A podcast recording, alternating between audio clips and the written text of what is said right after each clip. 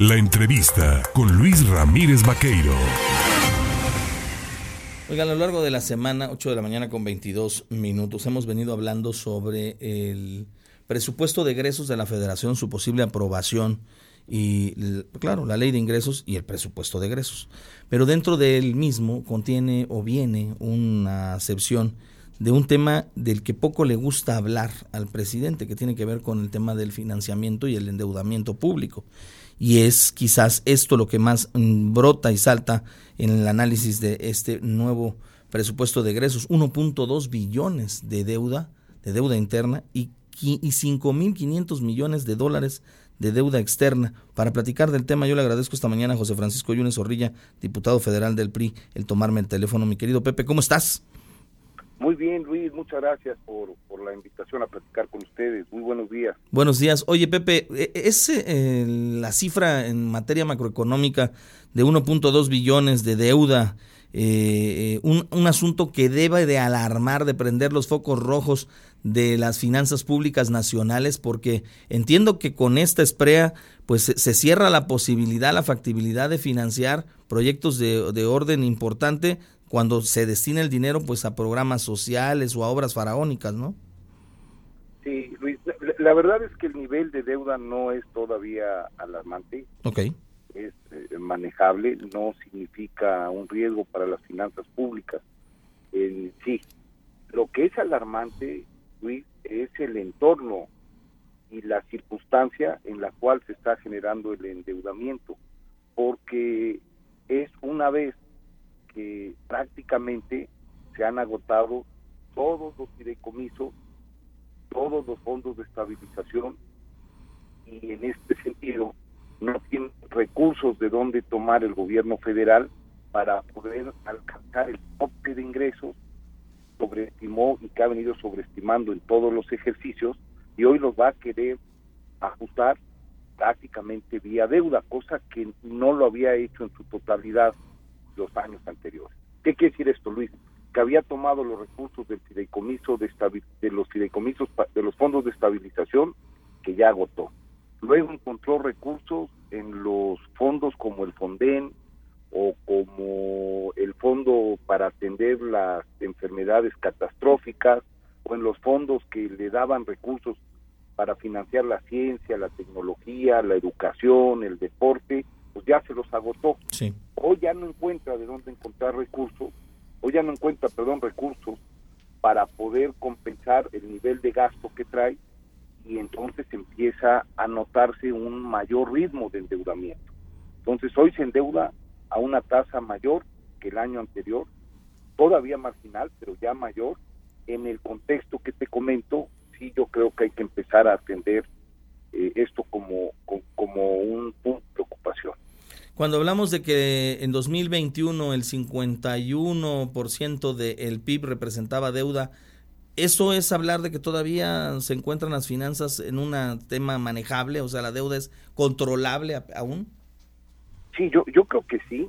Y si te das cuenta, la, la proporción de, de deuda con respecto al Producto Interno Bruto tiene también mucho que ver con si el Producto Interno Bruto crece o no crece. Entonces, ciertamente en el 20 alcanzó el endeudamiento histórico hasta 52 puntos del Producto Interno Bruto. Lo recibió en menos de 45%. Para este año va a acabar menos de 51%, va a acabar prácticamente en 48.9, pero el año que entra se prevé que va a estar arriba del 48, va a estar en 49.4 y proyectan cerrarlo así hasta el 24. Entonces, lo que sí va de manera neta endeudándose el gobierno federal son cinco puntos con respecto a la deuda histórica que le dejó el gobierno federal. Entonces, del 18 al 23, prácticamente serían 4.5 puntos porcentuales del PIB lo que ha aumentado la deuda. No es todavía un tema de riesgo a las finanzas públicas, si es que se controla y si es que no se empieza a abrir de manera acelerada el endeudamiento. Y el segundo punto, Luis, el gran tema consiste en que lamentablemente se dice que no se endeuda, que todo lo que se hace, que todo lo que se proyecta es con recursos o de, o de ahorro o de austeridad o de lo que se dejan de robar, lo cual es totalmente falso. Es una narrativa que la gente acepta de manera muy fácil, sin corroborarlo. Y hoy lo estamos viendo, pues, que no hay varitas mágicas, hay endeudamiento en México. Este es un modelo muy similar a lo que en su momento Luis Echeverría pretendió hacer con José López Portillo al no querer devaluar el peso previo a salir de su mandato. Es como patear la lata nada más y irla, irla corriendo para que la próxima administración sea la que le estalle la granada, ¿no? Sí, sí, Luis, yo creo que el, el riesgo va a estar en la próxima administración porque se empieza a deteriorar marginalmente, pero recibió una economía con sólidos fundamentos macroeconómicos y con recursos de reserva para no expresar las finanzas públicas mayormente. Ya se agotó todo esto. Ahora, el tema del tipo de cambio es distinto. Sí. Y, es una muy buena pregunta. Sí. Hasta mediados de la administración del presidente Cedillo, el tipo de cambio era fijo, sí. Eh, como quieren hacerlo hoy con la gasolina. Es decir, que por decreto se establecía el precio del dólar. Sí. Si había movimientos, como suele haberlos en términos de apreciación o depreciación, sí. las reservas del Banco de México entraban a compensar la depreciación del peso.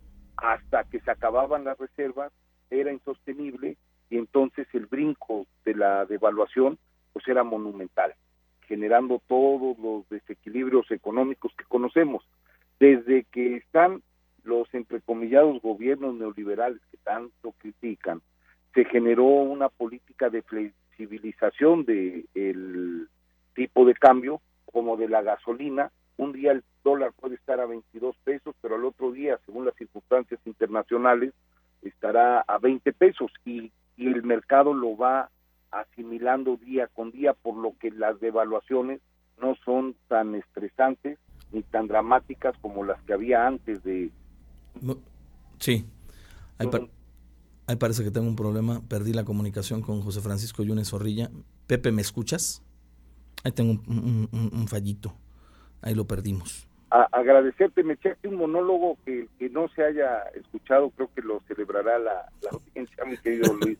Agradecerte la oportunidad, reiterarle a quienes nos escuchan que estaremos tratando de reorientar el presupuesto con una vocación más productiva para que le llegue más recursos a nuestros productores y al aparato productivo, toda vez que viene de origen cancelado. Es un presupuesto que no aporta a la generación de, para el país y ojalá haya sensibilidad en la mayoría de la Cámara para poder acercarle recursos públicos que lo necesitan Veracruz. Pepe, gracias, te mando un abrazo. Igualmente. Gracias, es José Francisco Yunes Zorrilla.